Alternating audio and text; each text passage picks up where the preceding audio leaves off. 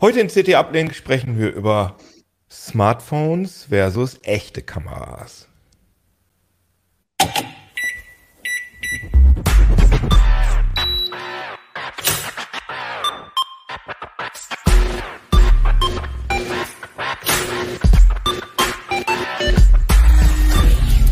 CT Uplink.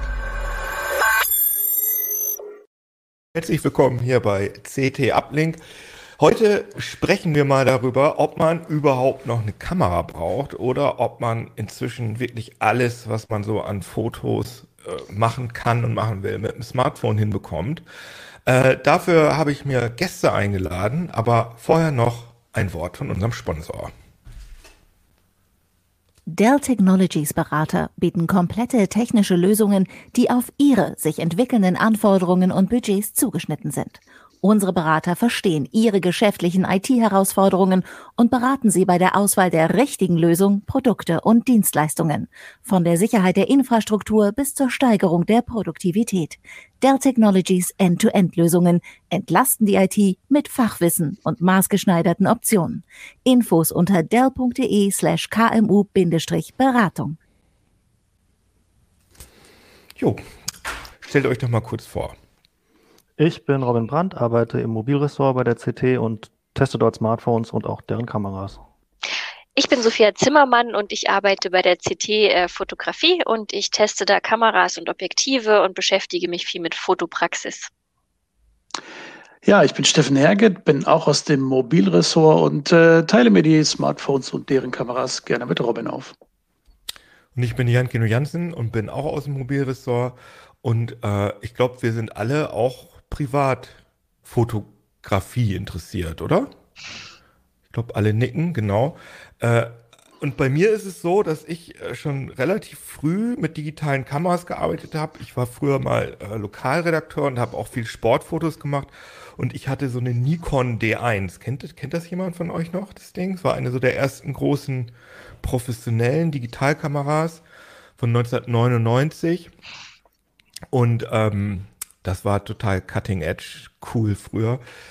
Ähm, und dann habe ich aber, äh, dann habe ich auch mit, mit Spiegelreflexkameras äh, bei CT durchaus gearbeitet auf Messen und irgendwann bin ich dann vor fünf Jahren oder so komplett umgestiegen aufs Smartphone. Ist das bei euch auch so? Oder äh, arbeitet ihr, habt ihr noch, benutzt ihr noch richtige Kameras? Seltener als früher. Also ich mache schon fast alles mit dem Smartphone. Auch gerade Messen hast du angesprochen. Ich finde für Messen ist es viel praktischer, ein Smartphone zu haben. Das reicht eigentlich immer, das Smartphone. Äh, ich kann direkt die Bilder bearbeiten und vor allem auch verschicken. Ähm, das heißt, wenn ich arbeite, finde ich es oft fast auch praktischer, das Smartphone. Du hast die Sportfotografie anges angesprochen. Ich glaube, das, das, ist dann schwierig. Das, so ein mit dem Smartphone schwierig mit dem Smartphone. Ja. Ähm, ja.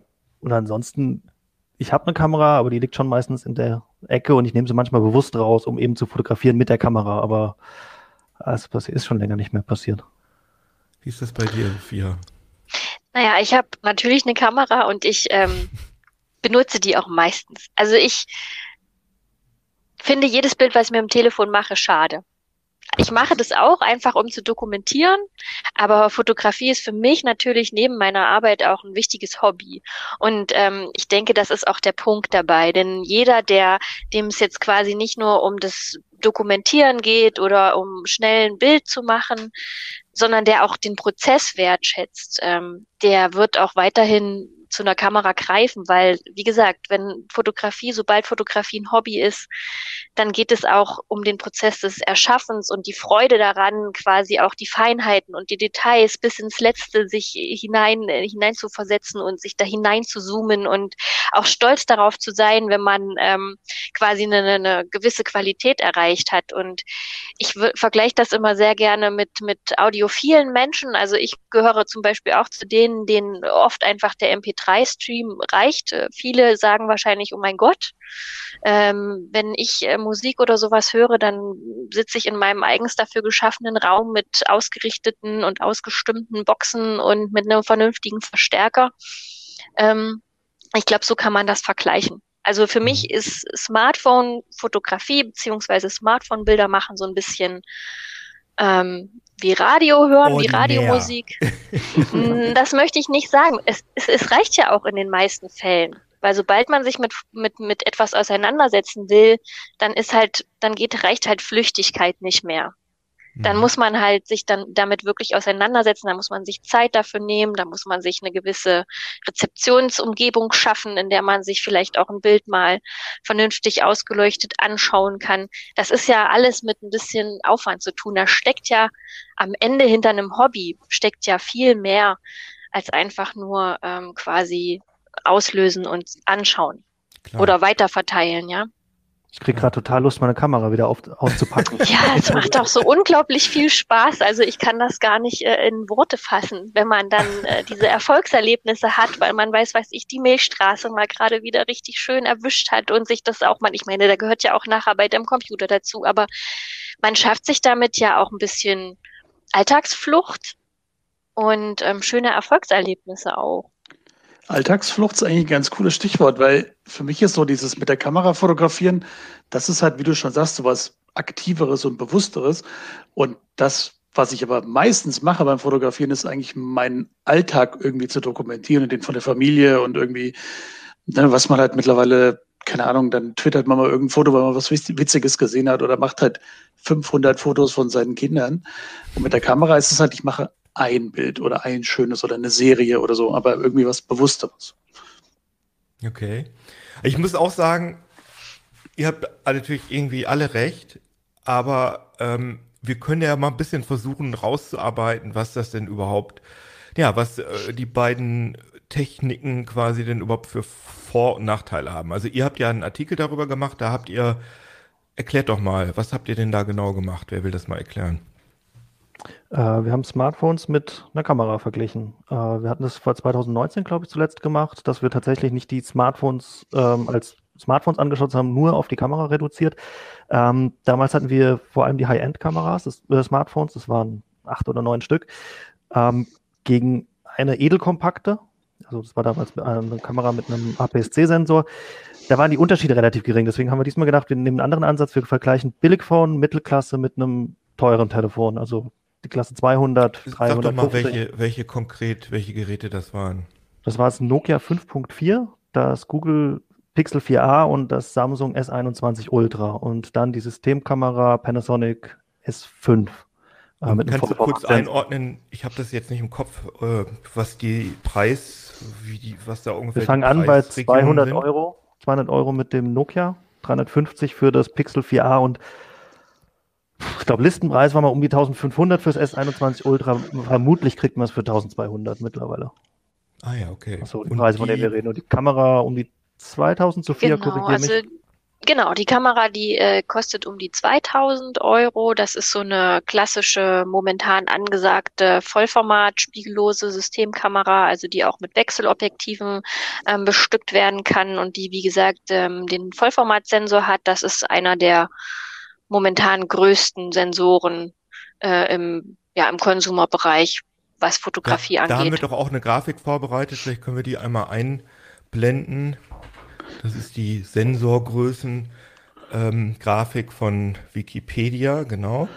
Ähm, und da kann man ja sehen, ähm, du hattest ja gerade gesagt, also für die Leute, die uns nur hören, kann man halt, ja, da sieht man einen großen Block, äh, da steht dann Mittelformat dran und beziehungsweise Vollformat und ganz kleine äh, Kästen, das sind dann die wahrscheinlich Smartphone-Sensoren. Aber könnt ihr das mal, könnt ihr, das, könnt ihr euer Testfeld mal in dieser Grafik einordnen, wo sich die Sachen da befinden? Äh, ja, die Grafik ist nicht mehr ganz aktuell. So grob befindet sich das Nokia mit der Hauptkamera bei 1 zu 2,5 Zoll. Sprich, ähm, wir haben hier so eine Kantenlänge von 5,8 mal 4,3 Millimeter. Das kommt einigermaßen hin. Das Pixel 4a ist auch so groß. Äh, Mhm. Da sind Ist das so, ein Stand, so eine Standard-Sensorgröße bei Smartphone? 1 zu 2,1 durch 2,5? 1 zu 2,55, ja, das ist so eine Standardgröße, die Pixel, also die auch die Google lange benutzt hat, die viel in der Mittelklasse nach wie vor verwendet wird. Äh, die wachsen derzeit auf fast 1 Zoll an. Äh, das Samsung hat ein 1 zu 1,133 Zoll. Das sind dann Kantenlänge Mhm. 1 Zentimeter auf 0,7 Zentimeter.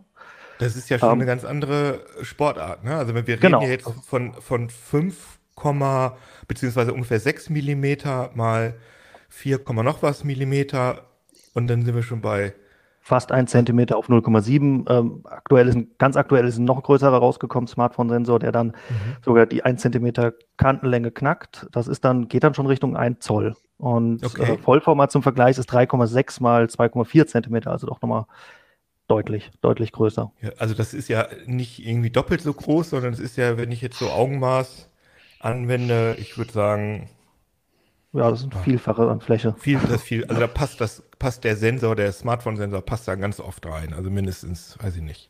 Ich würde jetzt sagen zehnmal ungefähr, aber habe ich mich zu weit aus dem Fenster gehängt, weil das hätte man auch ausrechnen können. Habe ich nicht gemacht. Okay.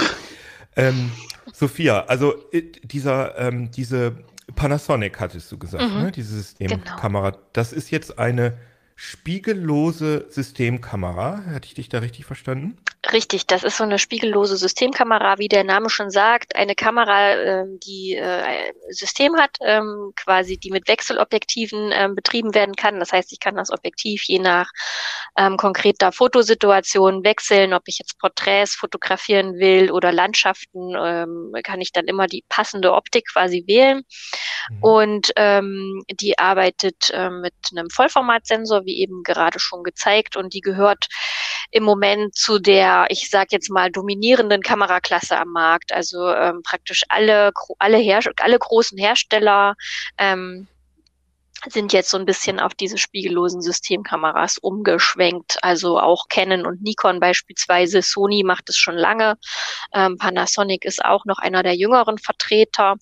Und ähm, da ist die Entwicklung eben auch die, dass diese Vollformat ähm, Kameras waren früher eher Profimodelle. Also damit haben professionelle Fotografen ähm, fotografiert. Entsprechend teuer waren die.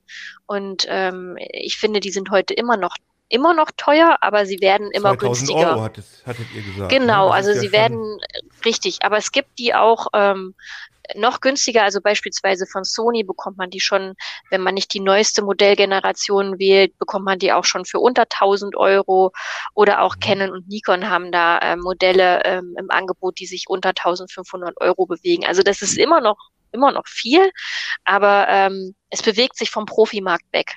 Also die Kamerahersteller versuchen damit ähm, quasi so ein bisschen in den Massenmarkt zu kommen, weil sich die Bildqualität und auch das, was man mit diesen Kameras machen kann, schon noch auf einem anderen Level bewegt. Aber nur, das, nur zum technischen Verständnis. Mhm. Also ich habe ja gerade von der Nikon D1 geredet, von vor äh, ja, vielen, vielen Jahren, über 20 Jahre her. Äh, da ist es ja so, das funktionierte ja noch wie normale analoge Kameras. Das heißt, da wurde ein Spiegel aus, in den Lichtweg, wurde äh, weggeklappt und dann äh, eben der Film beziehungsweise der Sensor belichtet. Und das ist aber jetzt bei diesen sogenannten spiegellosen nicht mehr so. Nee, da fällt das Licht vom Objektiv direkt auf den Sensor. Da muss kein Spiegel mehr klappen. Die haben auch keinen, entsprechend haben die halt auch keinen optischen Sucher, sondern die haben in der Regel einen elektronischen Sucher, der quasi genau das Bild vom Sensor erfasst. Das hat halt Vorteile. Ähm, man sieht eben quasi auch schon das Bild, was man macht. Ne? Also mhm. ähm, bei einem optischen Sucher ähm, muss man quasi so ein bisschen wissen, was, was hinten rauskommt. Ne? Da, da sieht man quasi das, das direkte Bild. Mhm. Ähm, bei einem das heißt, sobald man die Kamera einschaltet, ist, wird sozusagen der Sensor bespielt bzw. belichtet. Genau, richtig. Also wie gesagt, bei einer spiegellosen Systemkamera, wie gesagt, ohne Spiegel, da klappt kein Spiegel mehr, um den, um, um das Licht in äh, optische Gänge zu, äh, zu, zu lenken. Ähm, das geht alles direkt auf den Sensor. Das geht Sofort. dann, kann man, geht dann mit kleineren Bauformen dann auch. Das ist einer, einer der äh, anfangs immer sehr äh, stark betonten Vorteile, dass kompaktere Bauweisen möglich sind. Mhm. Ähm, das ist auch so. Ähm, aber der Trend in dem Bereich ist tatsächlich ähm, so ein bisschen fast widersinnig, weil ich finde, die Gehäuse äh, sind mittlerweile schon eigentlich auch auf Spiegelreflexniveau. Also die haben gerade die etwas besseren Modelle haben auch diese derben Griffwulste und haben auch ordentlich Platz, damit alle Bedienelemente untergebracht werden können und haben halt, äh, obwohl sie halt keinen optischen Sucher, sondern nur so einen, ähm, nur ein, oder nur ist gesagt, also einen elektronischen Sucher haben, haben sie auch so ein so ein, wie so einen aufgesetzten kleinen äh, Spiegelkasten, so einen äh, Sucherkasten. Also ah, die ja, okay. orientieren sich sehr an dem analogen Spiegelreflexdesign, sage ich jetzt mal so. Also die mhm. wenigsten spielen wirklich diese kompakten Möglichkeiten aus. Also die gibt's auch, das kommt, denke ich, auch bald. Also Canon EOS RP wäre zum Beispiel so eine, die wirklich versucht, sehr kompakt zu sein. Ähm, und diese, diese, diese, diese Vorteile eben auszuspielen, aber auch Sony versucht sich an sowas. Ähm, unsere Panasonic ist auch eine von den kompakteren Modellen, aber sie ist tatsächlich auch eine recht ein ziemlicher Klopper. Äh, okay. Im Vergleich zu einer einfachen Spiegelreflexkamera ist sie auf jeden Fall nicht kleiner. Wenn ich jetzt als professionelle Pressefotografin arbeite, ist dann die, also benutzt man diese äh, Spiegelreflex eher wenig? Also ist das jetzt sozusagen Mainstream geworden bei den, bei den Profis, diese, diese äh, äh spiegellosen Kameras zu benutzen? Oder gibt es die SLRs, äh, die Spiegelreflexkameras immer? Also die Spiegelreflexkameras, die gibt's immer noch, vor allem im professionellen Bereich. Also ähm, weil sich diese Bauform, die hat sich einfach in verschiedener, äh, in verschiedenerlei Hinsicht einfach bewährt. Wenn man beispielsweise ein äh, Sportfotograf oder ein Actionfotograf ist oder jemand Naturfotograf ist, dem es einfach auf eine ganz robuste und ganz bewährtes Design ankommt, der wird wahrscheinlich in der Regel noch zu einer D1, natürlich nicht zu einer D1, aber zu vielleicht zu einer D5 äh, greifen, ja, weil wie gesagt, das ist bewährte Technik, eine bewährte Bauform, die wenig fehleranfällig ist. Mhm. Ähm, und Aber es gibt auch denk, Profis, die so eine Spieg die so Spiegel Natürlich äh, gibt es die auch. Ja, also es sind ja unterschiedliche Anwendungsfelder. Also Spiegelreflexkameras, wie gesagt, gibt es nach wie vor. Vor allem mhm. in diesem Profibereich, wo es um schnelle Serienbilder und, und Sportfotografie und Naturfotografie geht. Da sind okay. Spiegelreflexkameras äh, noch sehr verbreitet. Und ähm, aber klar, spiegellose Systemkameras haben auch immer professionellere Ansprüche und sie werden auch in der Hinsicht besser. Mhm, okay. Habe ich kapiert. Und jetzt kommen dann äh, die Smartphones. Achso, willst du noch was sagen? Sorry. Genau. Äh, ein wichtiger, ein ganz wichtiger und entscheidender Punkt ist nämlich zum Beispiel auch die Akkulaufzeit. Ne? Ähm, die ist bei äh, vielen spiegellosen Systemkameras echt unterirdisch, weil ja ständig ein hm. Display hm. auch an sein ah, muss verstehe. und ähm, ähm, diese elektronischen Sucher auch mittlerweile sehr hohe Auflösungen haben. Ich glaube, die größten Auf äh, Auflösungen sind da gerade bei 9 Megapixeln. Und wenn man quasi nur über einen optischen Sucher ähm, fotografiert beispielsweise, das ist ein Punkt, dann hat man natürlich weniger Energieverbrauch. Okay, verstehe, verstehe, gut. Aber jetzt kommen auf jeden Fall die Smartphones äh, ganz stark aus dem Gebüsch, dass das äh, also früher war es ja wirklich mal so, dass man mit Smartphones, ja, konnte man sich so ein bisschen dem Display angucken oder so. Aber jetzt ist es so, dass man, ja, also ich habe die, ähm, die äh, Dankkarten äh, zur Geburt von, von unserem Kind, das war auch ein Foto, was ich mit dem Smartphone gemacht habe. Und das habe ich, hab ich äh, auf Postkartengröße äh, drucken lassen. Das sieht super aus. Also ich glaube nicht, dass man, dass das jemand unbedingt sofort unterscheiden kann. Das heißt, wir sind jetzt ja schon so weit, dass die Smartphones super sind. Was ist denn da bei eurem, was ist denn da genau bei eurem Test rausgekommen, wo sich die beiden Gerätekategorien denn noch unterscheiden? Das hängt natürlich nicht nur von den Gerätekategorien an sich ab, ne, sondern wir haben ja mit Absicht auch drei Preisklassen da reingenommen, damit man mal sieht, wie sich das auch im Bereich der Smartphones unterscheidet. Und was ich ganz interessant fand, war, dass man gesehen hat, dass man sogar mit dem ganz billigen Gerät Fotos machen konnte, die man sogar DIN A4 ausdrucken konnte, ohne dass es total furchtbar aussieht. Da war ich tatsächlich wirklich überrascht. Weiß nicht, wie es euch ging. Ihr habt euch die auch geguckt. Ähm, das war was, was ich wirklich nicht erwartet habe eigentlich. Haben, ist da nicht auch was im Artikel drin, dass man das sehen kann mit dem, äh, können wir das mal einblenden, diese, ist das das? Wovon das wären die rutschenden Kinder. Ah, die rutschenden Kinder. Ähm, genau, das war, das hat mich auch sehr überrascht. Also gerade bei, bei, bei guten Lichtbedingungen muss man dazu sagen, dass, dass die Einschränkung, die auf jeden Fall gerade für das 200-Euro-Gerät, für das Nokia in dem Fall gilt. Ähm, wenn bei Tageslicht ja. funktioniert das gut. Ähm, wenn man ein, zwei Versuche mehr macht und genau, wie, wie gesagt, wir hatten das ausgedruckt, uns dann auch blind angeschaut.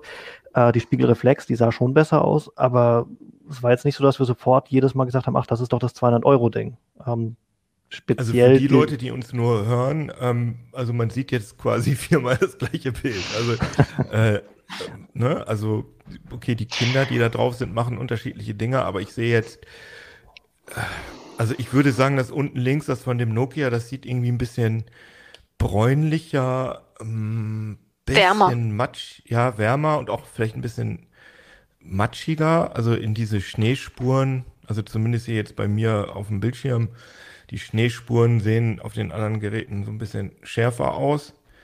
Ja, also das rotstichige so ja, aber ich glaube, bei dem, ob das unbedingt weniger scharf ist, also das, das Samsung im Unterschied dazu, bei dem hat man sehr stark gesehen, dass das ähm, auf kleinere Bildschirme ähm, mhm. fokussiert ist. Also auf kleinen Bildschirmen sehen die Samsung-Fotos super aus. Ähm, groß ausgedruckt hat das am stärksten verloren. Also wenn wir Blindtests gemacht haben, wir Leute blind haben raten lassen, welches war das 1000 Euro Smartphone, welches ist 300, welches ist 200, ähm, da haben sich Nokia und Samsung so den letzten Platz geteilt und das Pixel war das Beste bei Tageslicht. Groß Krass. ausgedruckt. Ah ja, interessant, okay. Das würde ähm, ich auch unterschreiben. Also das ist ganz bei dem, bei dem Samsung war das sehr auffällig. Das ist halt, sind, waren sehr, sehr, sehr stark überschärfte Hintergrund, äh, Schattenoptimierte, tiefenoptimierte Bilder. Das hatte teilweise wenig mit der Realität zu tun. Das also Samsung also das hat diesen neuen 100 irgendwas 108 äh, Megapixel Sensor oder so. Mhm, genau, aber sie rechnen das auch runter, also sie interpolieren das auch ähm, die einen die einzelnen Pixel, also die Pixel, sie fassen Pixel zusammen quasi ähm, und äh, machen dann daraus aber auch nur ein 12 Megapixel Bild. Ah, also man okay. äh, in, in dem Modus hatte die auch fotografiert. Genau, in dem Modus mhm. haben wir hauptsächlich fotografiert. Ähm, das ist zwar ein relativ großer Sensor, ähm, mhm. wie wir vorhin schon gesagt haben, aber durch diese 108 Megapixel, wenn man mit den 108 Megapixeln fotografieren würde, wären die Bildpixelpunkte für sich kleiner als beim Pixel, weil das nativ mit 12 Megapixeln fotografiert. Da reden wir dann von 1,4 Mikrometern. Pixel, Google Pixel. Genau. ähm, und, bei, und beim, beim Samsung waren es 0,8. Das heißt, das ergibt schon Sinn, dass die in der Praxis zusammengelegt werden, die Pixel, damit da eben ein bisschen mehr ist, Licht. Ist das dieses Pixel-Binning? Genau. Und das macht man, also um, das haben wir gerade gar nicht gesagt, was eigentlich der Vorteil von so einem großen Sensor ist. Also je größer der Sensor, ja, also Sophia. Erzähl. Je größer der Sensor ist, desto größer können bei gleicher Auflösung eben auch die Pixel ausfallen. Das heißt, sie können ähm, in einem gewissen Zeitraum einfach sehr viel mehr Lichtinformationen sammeln, bis sie sozusagen volllaufen und dann äh, Gnade sagen. Ähm, und das heißt, sie können viel mehr Informationen, Bildinformationen sammeln, also sie können viel mehr Informationen sammeln, was die später zu, zum, zum Bild umgesetzt mhm. werden können. Und ähm, ja, je kleiner das Pixel ist, desto, schneller ähm, quasi ist es eben halt am Anschlag und ähm, es Rausch. kann dann keine Informationen mehr sammeln. Mhm. Okay. Und deswegen äh, benutzt man das Samsung meistens wahrscheinlich oder am besten, eher, also im Alltag eher in dem Modus, wo vier Pixel zusammengefasst werden, damit mehr Informationen gesammelt werden können. Das sind, glaube ich, sogar neun Pixel, ne? Beim, also Ah, 9 Pixel beim ja. Samsung, ne? 108 ja. deuten Stimmt, ja, ja, stimmt. Habt ihr recht. Genau, beim, beim Samsung ist das relativ stark. Andere machen es auch gerne mit 4. Ähm, aber ja, das sind meistens dann tatsächlich, wenn du diese 108 Megapixel voll nutzen willst, das musst du eigentlich immer extra anschalten. Da gibt es meistens einen eigenen Modus dafür. Viele Leute werden den nicht benutzen, glaube ich, und ich finde es auch nicht wirklich notwendig. Ist vor allem auch so ein Marketing-Ding, ne? dass man draufschreibt, oh, 108 Megapixel oder? Es ist ja auch eine Bildgrößenhölle. 108 ja. Megapixel große Bilder, ja, das ähm, ist ja dann auch, da ist ja auch der Vorteil des Smartphones mal schnell, auch irgendwie schnell dahin. Ich, ja. ich hatte, äh, das hat, ist ja, glaube ich, der gleiche Sensor, den Samsung mit, oder dieses Ding, was auch äh, Xiaomi zusammen mit Samsung irgendwie entwickelt hat. Ich hatte das erste Xiaomi-Handy mit dem Sensor und da war es so, dass die 108 Megapixel Bilder, die sahen also ich fand fürchterlich aus. Die sahen total künstlich aus. Die hatten diesen äh, komischen Aquarelleffekt. Ich würde mal vermuten, dass es wahrscheinlich inzwischen ein bisschen besser geworden ist, aber ist das immer noch so bei den äh, bei dem S21? Ja. Bei dem Samsung? Die, ja, die kurze Antwort ist ja, das ist noch so. Okay.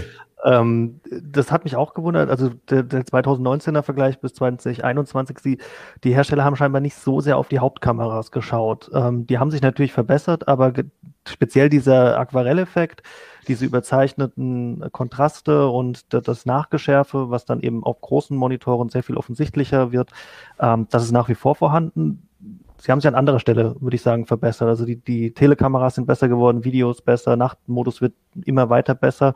Äh, der ist auch jetzt nicht natürlich, aber man kann helle Fotos im Dunkeln schießen.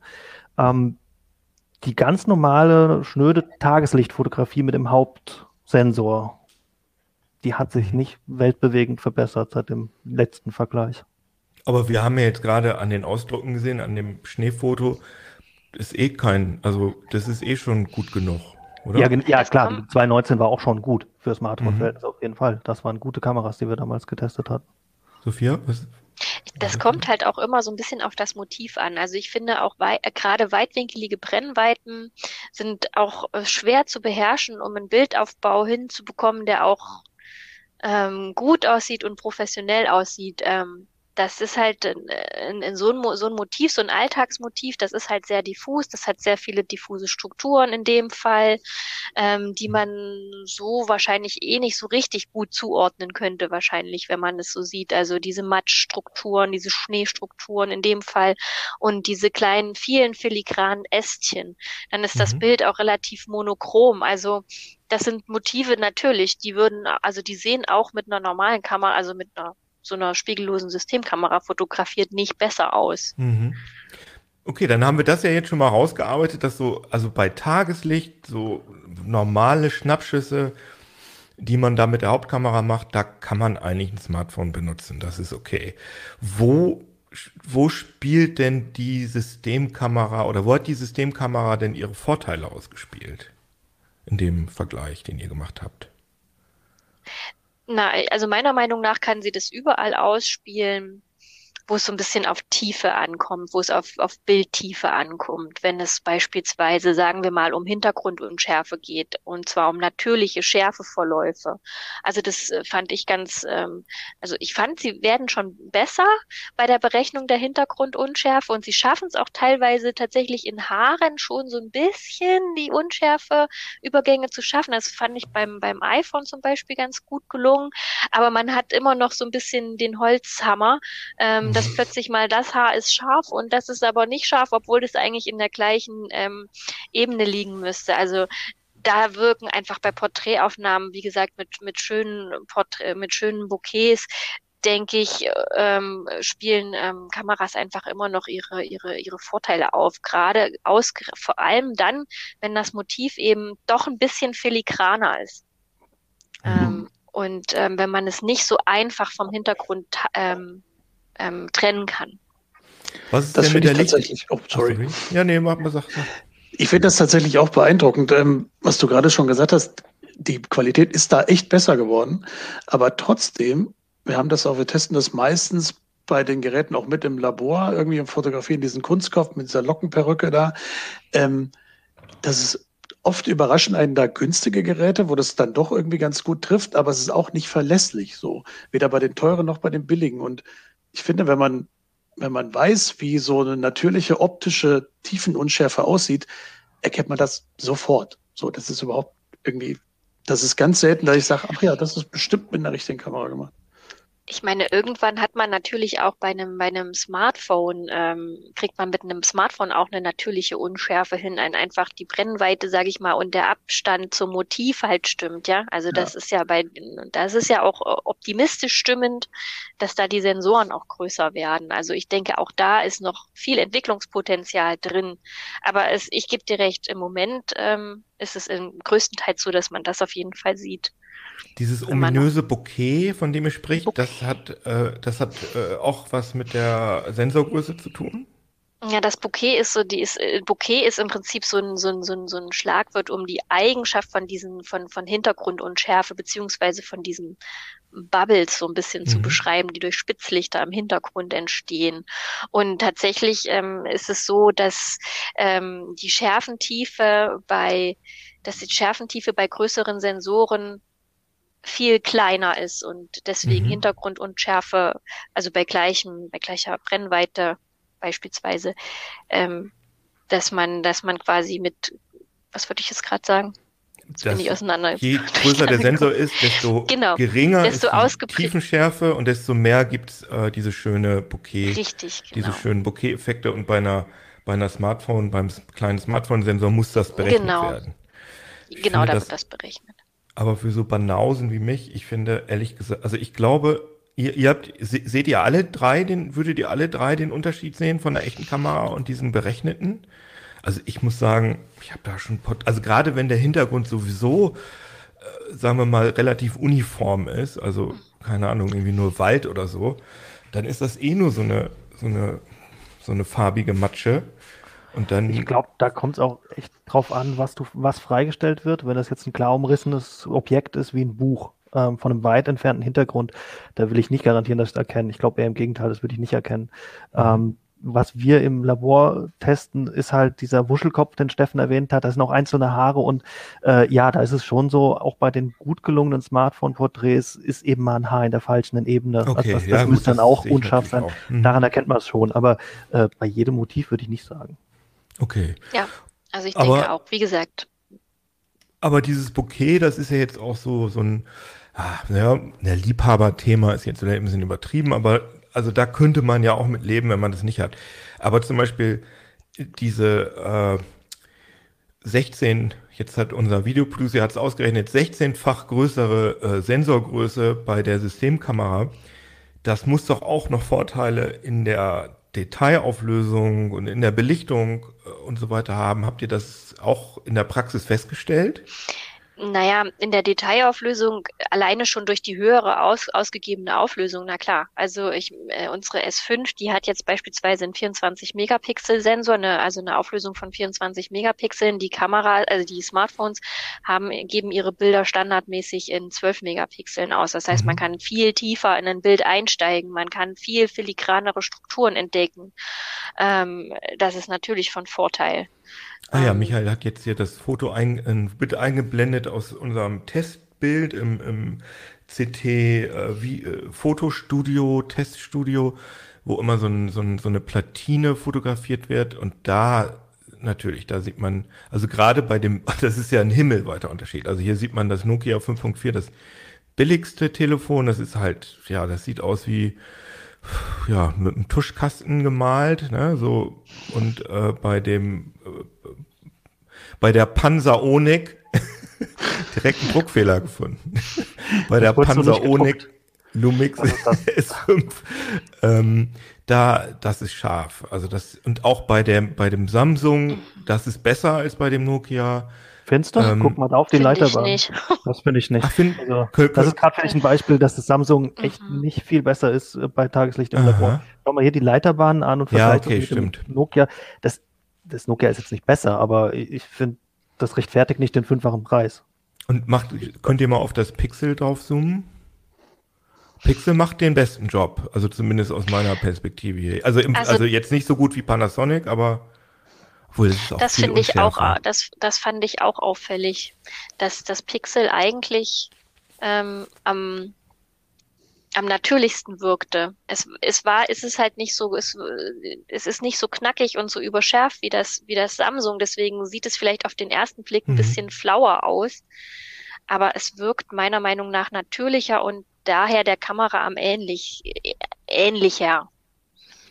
Aber wir sprechen ja jetzt, das, was wir jetzt hier sehen, ist eine, eine starke Reihenvergrößerung. Ne? Das ist also jetzt nicht das Bild, was ihr fotografiert habt, sondern ihr seid da, wahrscheinlich ist es eine 100% Vergrößerung, oder? Sowas. Oder beziehungsweise bei der, bei dem Panasonic dann nur eine 50% Vergrößerung. Aber auf alle Fälle ist das jetzt nicht das Bild selbst. Ja, okay. Also das, da ähm, hat die, ähm, die echte Kamera auf jeden Fall einen Vorteil. Aber wie ist das denn mit den von euch erwähnten äh, Nachtfotos? Ähm, da ist es ja so, dass die Smartphones, die machen ganz viele Bilder hintereinander und fassen sie dann zu einem zusammen. Können die Systemkameras das auch oder gibt's das da nicht? Ähm, das die können auch mehrere Bilder äh, zusammenfassen. Das kommt äh, auf das Kameramodell an. Also gerade die Panasonic, die wir uns jetzt ausgesucht haben, die hat sehr viele Software-Spielereien, sage ich mhm. jetzt mal. Die beherrscht solche Techniken auch. Ähm, mhm. Aber nicht, also das, sowas müsste man dann halt einstellen und auch in diesem konkreten Fall ähm, nennt sich das in dem Fall Live Composite. Ähm, sie verrechnet dann beispielsweise auch mehrere Bilder und addiert quasi und, und registriert dann Helligkeitsveränderungen, um quasi ein äh, optimal belichtetes Bild quasi auszugeben. So könnte man mhm. beispielsweise Feuerwerk fotografieren oder diese angesagten Star Trails erschaffen, ja. Ah, ja also okay. Kameras können das schon auch, aber das sind gezielte Anwendungen. Also die machen das nicht per Default sozusagen, das anders als die die ähm, Smartphones. Und man muss natürlich als Fotograf auch selbst ständig tätig werden.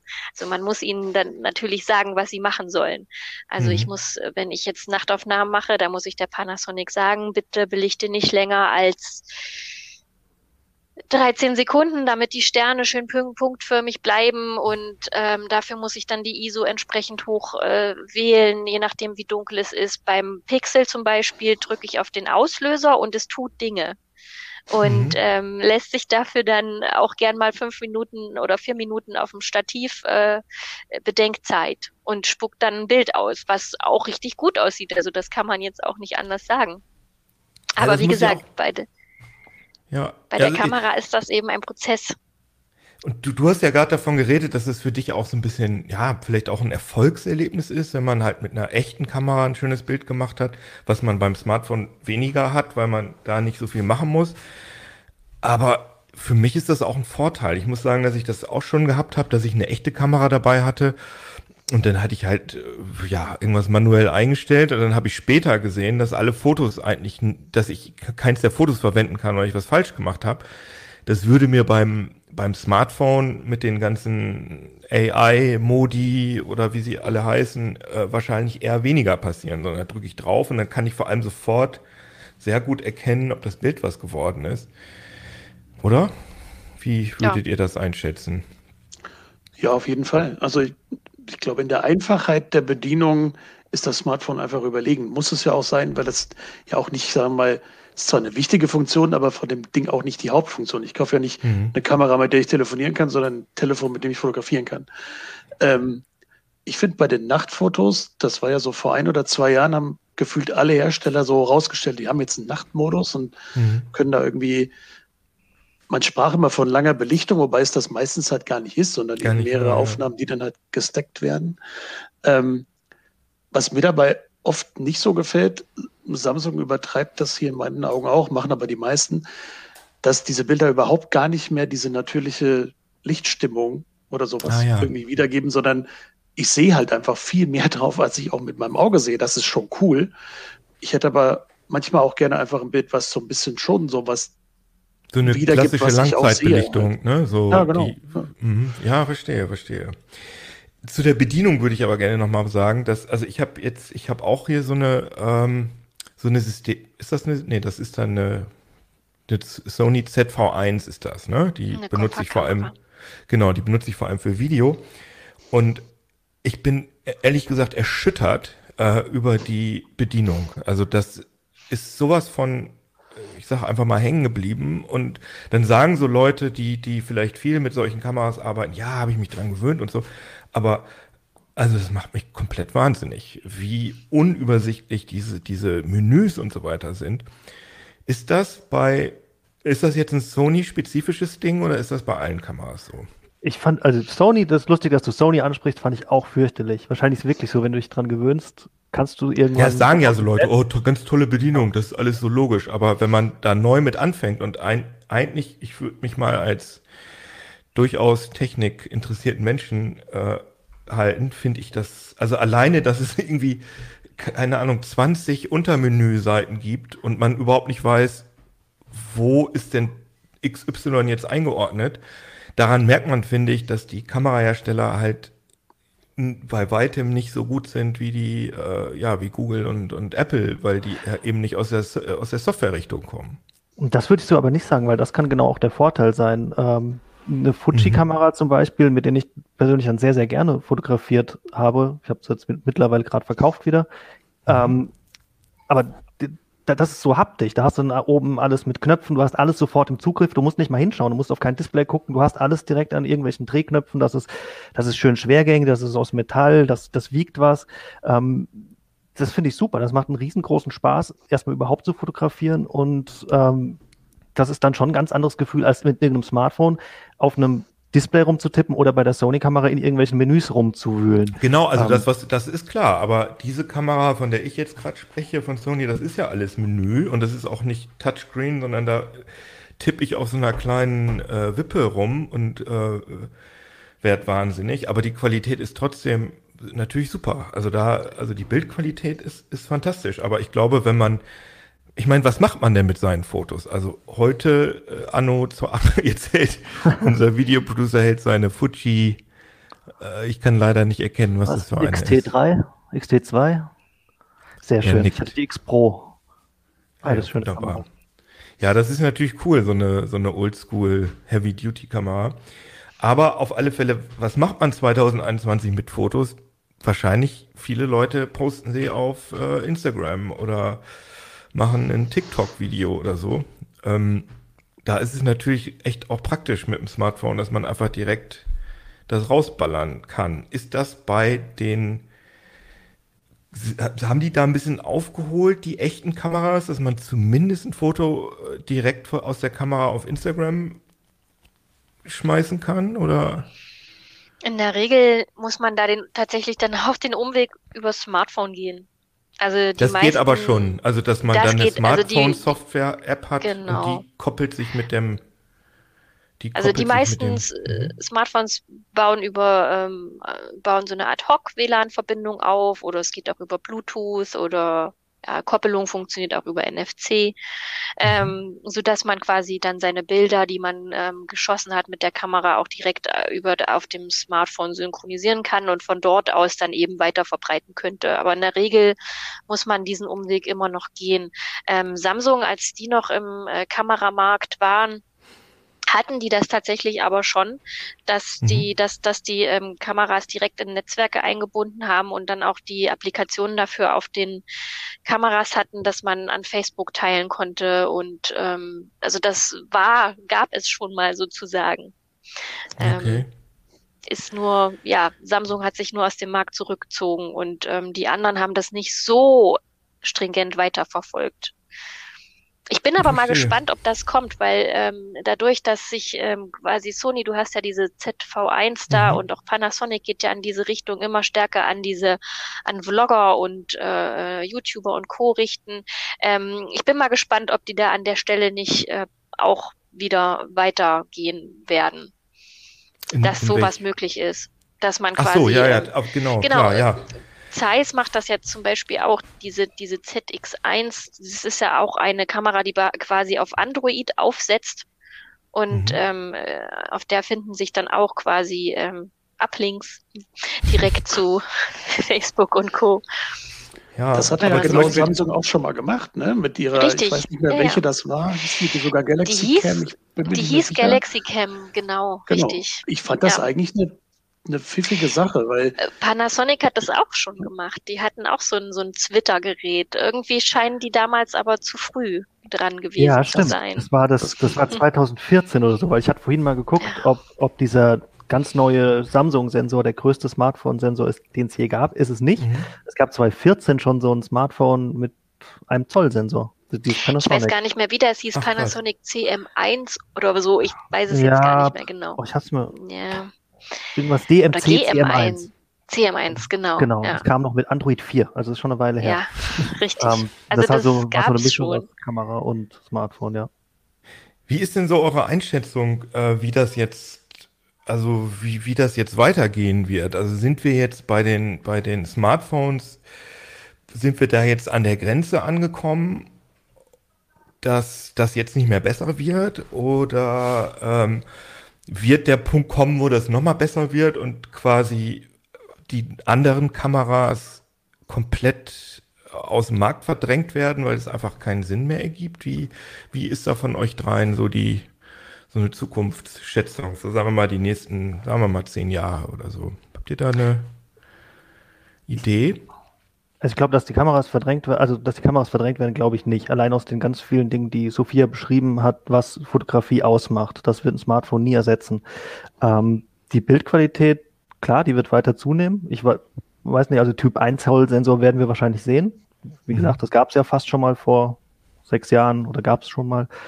Ähm, das wird, glaube ich, jetzt wieder häufiger kommen. Ähm, ob das jetzt noch so Quantensprünge sind, weiß ich nicht. Was ich ganz spannend fände, es gab mal dieses Nokia 8, ähm, ich glaube, es ist 8 oder 9, das mit den sechs Kameras auf einmal. Mhm. Das hatte, das hat sechs Bilder oder fünf Bilder auf einmal gemacht und die dann zusammengerechnet. Ähm, die waren ihrer Zeit in dem Sinn voraus, dass der Snapdragon 845 oder so einfach nicht schnell genug war. Das hat ewig gedauert, bis das Bild ja. auf dem Smartphone war. Ich fand das eigentlich einen ganz cleveren Ansatz. Ich könnte mir vorstellen, dass wir das vielleicht in ein, zwei Jahren wiedersehen, wenn die Prozessoren sind jetzt so leistungsfähig, das sollte funktionieren. Ähm, mhm. dass das vielleicht so ein Mittel ist, um die Bildqualität nochmal zu erhöhen, weil was früher das Problem war und was weiterhin das Problem ist, ist, je größer der Sensor ist, desto größer wird das Gerät. Also das Xiaomi, das dann diesen 1 zu 1,1 Zoll Sensor drin mhm. hat, das ist schon dick einfach. Also ähm, das scheint Grenzen zu haben. Da, das ist nicht so, dass man das in dünner als ein Zentimeter oder 1,2 Zentimeter Gehäusedicke unterbringt. Ja, klar, okay. Wie siehst du das, Sophia? Also ich sehe das eigentlich auch wie Robin. Also ich kann mir nicht vorstellen, dass Kameras verdrängt werden. Wie gesagt, Fotografie ist auch für mich ein Hobby. Also Vinyl gibt's auch immer noch, äh, obwohl wir mittlerweile auch nur bei digitaler Musik, also mittlerweile auch bei rein digitaler Musik angekommen sind. Ähm, es wird immer die geben, die äh, die, wie gesagt, das als Hobby be betreiben und dann einfach auch eine Kamera brauchen ähm, dazu. Und ähm, ich denke aber auch, natürlich entwickeln sich auch die Smartphones weiter. Natürlich werden die besser werden. Ich meine, ähm, wenn man ob sie dafür mehr Kameras brauchen, weiß ich tatsächlich gar nicht, weil wenn man sich jetzt unseren Vergleich anschaut, ähm, da hat mal, also hat bei mir auch das Pixel eigentlich den besten Eindruck hinterlassen. Und hm. das hat ja wirklich nur ein, hat ja wirklich nur eine Kamera, ja. Und das brauchte den ganzen Ski ja nicht eigentlich. Aber glaub, Google hat scheinbar die Software, ähm, hat die Software scheinbar sehr gut im Griff. Und ähm, wenn vielleicht Google irgendwann mal auf einen größeren Sensor geht, aber bei einer Kamera bleibt ähm, im Hinter, äh, im, im, im, auf der Rückseite, dann ist das vielleicht eher ein Weg.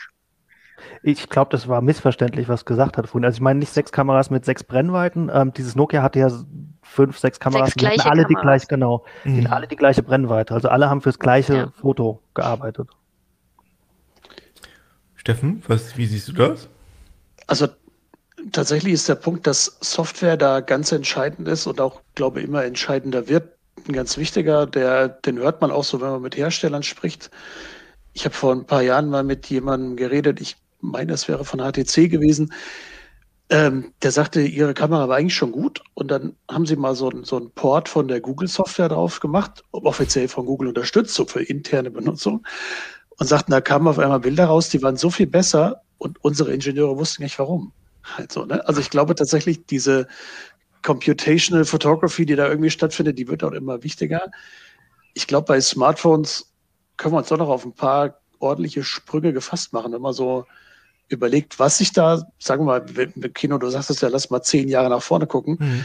Wenn du dir jetzt ein Handy von vor zehn Jahren anguckst, ist das halt auch ein himmelweiter Unterschied. Auf Und wenn man Fall, da irgendwie, ja. keine Ahnung, zum Beispiel als Nokia mit dem, ich glaube, das war das 808 Pure View oder so, dass das erste mit einem 40 Megapixel Sensor war. Und alle haben gesagt, ja, wer spinnt die oder was, das braucht doch keiner. Und dann haben sie gesagt, ja, mhm. guck mal, da kann man croppen und keine Ahnung was. Ähm, dann kamen irgendwie die ersten Dualkameras, wo man dann sagte, okay, da kann man ja irgendwie die Hintergrundunschärfe besser berechnen und so. Ähm, ich finde, da hat sich schon, es gab immer wieder so enorme Sprünge nach oben und da werden wir bestimmt noch andere sehen. Mit welchem, könnt ihr das, mögt ihr das sagen? Mit welchem Handy fotografiert ihr im Moment äh, am liebsten oder wollt ihr da lieber niemanden nennen? Ihr da einen Favoriten? Ja, halt das, das ich benutze, ne? Also mein privates ist ein Samsung Note 10. Also ich würde nicht sagen, das Beste ist, ist es sicher nicht, aber es ist halt das, das ich immer dabei habe. Ja, okay. Ja, also ich mag tatsächlich diesen diesen Pixel-Look von den Google-Kameras auch ganz gerne, obwohl die ja jetzt auch schon seit, glaube ich, drei Jahren den gleichen Sensor verwenden und mhm. auch sonst irgendwie halt, die haben halt einen 12-Megapixel-Sensor und die anderen sagen, ja, was ist denn das? Ähm, das Pixel 5 zum Beispiel, die Ultraweitwinkelkamera, die ist Mist, so im Vergleich mit anderen. Die normale, die Hauptkamera ist super und das ist eigentlich immer was, gerade bei günstigeren Handys, mir wäre es immer lieber, ich habe eine richtig gute Kamera, als dass da halt irgendwie vier Dinger drin stecken, die ich alle in der Pfeife rauchen kann, weil sie nichts taugen halt. Ich habe äh, noch immer das Huawei P30 Pro, was ich immer noch fantastisch super. finde von den Fotos, also gerade mit diesem optischen Fünffach-Zoom. Aber ich habe auch ein iPhone 12 und benutze das gerade für Videos vor allem. Und da finde ich die Fotos aber deutlich schlechter als Huawei. Und das sind immer so Sachen, die mich als Konsument total nerven, dass ich sage so, ich will jetzt das Beste haben und ich bin auch bereit dafür 1000 irgendwas Euro auszugeben. Aber dann kriege ich zum Beispiel bei Apple, müsste ich dann das äh, iPhone 12 Mac, wie heißt das? iPhone 12 Pro, Pro Max. Max Pro? Pro Max? Pro, Pro Max. Das ganz ja, große. Genau, das ganz große. Das wäre mir dann aber zu groß. Das hat aber die beste Kamera und einen anderen Sensor als die anderen und ich kriege nicht die, die Handygröße, die ich haben will, mit der Kamera, die ich haben will und das nervt mich und deswegen hoffe ich mal auf die nächste Generation, dass mir irgendjemand die eierlegende Wollmilchsau äh, verpasst. Oder aber, dass ein, ein Kamerahersteller endlich mal äh, äh, eine, geile, eine geile Kamera macht, die zum Beispiel, wenn ich ein YouTube-Video bei mir zu Hause aufnehme, zum Beispiel einfach über WLAN das Video direkt äh, mir auf den Rechner schiebt, anstatt dass ich diese Kamera von meinem Stativ abschrauben muss und die Speicherkarte rausnehme. Und man denkt so, ey, wir, wir haben 2021, warum ist das alles so kompliziert? Aber dafür haben wir dann ja auch weiterhin noch genug äh, zu berichten. Darüber können wir dann ja froh sein. Aber ähm, erstmal vielen Dank an euch. Das war sehr interessant. Ich habe viel gelernt. Und jetzt gibt es nochmal ein Wort von unserem Sponsor und danach gibt es auch noch eure äh, ein paar Reaktionen auf die letzten Sendungen von euch. Aber erstmal die Werbung. Dell Technologies Berater bieten komplette technische Lösungen, die auf Ihre sich entwickelnden Anforderungen und Budgets zugeschnitten sind Unsere Berater verstehen Ihre geschäftlichen IT-Herausforderungen und beraten Sie bei der Auswahl der richtigen Lösung, Produkte und Dienstleistungen. Von der Sicherheit der Infrastruktur bis zur Steigerung der Produktivität. Dell Technologies End-to-End-Lösungen entlasten die IT mit Fachwissen und maßgeschneiderten Optionen. Infos unter dell.de slash kmu-beratung. Mhm. Jo, ich hatte euch ja äh, gebeten, äh, äh, Ideen für Titel eines potenziellen YouTube-Channels, den CD vielleicht macht, ähm, äh, zu schicken. Da, da habe ich mich sehr, haben wir uns sehr drüber gefreut, haben wir wirklich viele, viele Vorschläge bekommen. Wir sind da noch in der internen Findungsphase, deswegen können wir noch nicht den endgültigen also sowieso ist das ja auch alles erstmal noch, es ist sowieso alles noch nicht offiziell angekündigt, ist alles noch so ganz raunend so im, im Nebel. Ähm, was ich auch noch ganz interessant fand, in der letzten Sendung äh, von Achim moderiert, da ging es ja wieder um die Messenger. Und ähm, Malte hat uns geschrieben, ähm, auf die Frage, äh, Achim hatte gefragt, ob ihr da draußen das Gefühl habt, dass sich durch diese äh, WhatsApp-Geschichte, dass man da was äh, neue Nutzungsbedingungen ab anklicken muss, abnicken muss, ob sich da was getan hat bei der Messenger-Nutzung. Und Malte sagt, das ist nur, wahrscheinlich nur in der Tech-Bubble. Äh, er nimmt das so wahr, dass sich das, wenn dann nur ein bisschen verändert hat, weiterhin dominiert WhatsApp. Dominieren, sagt er, ist eher ein Euphemismus. Er kennt tatsächlich niemanden, der über einen anderen Dienst kommuniziert. Generell habe ich das Gefühl, die Nutzung alternativer Messenger ist ganz klar ein Thema für kleinere Blasen. In der Breite ist es einfach WhatsApp und sonst nichts. Ja, aber das können wir ja alles ändern. Ne? In diesem Sinne, danke nochmal an euch drei äh, Kameraexpertinnen und äh, danke an euch da draußen fürs äh, Zuschauen und Zuhören und bis zum nächsten Mal. Tschüss. CT Uplink. Ciao. Ciao.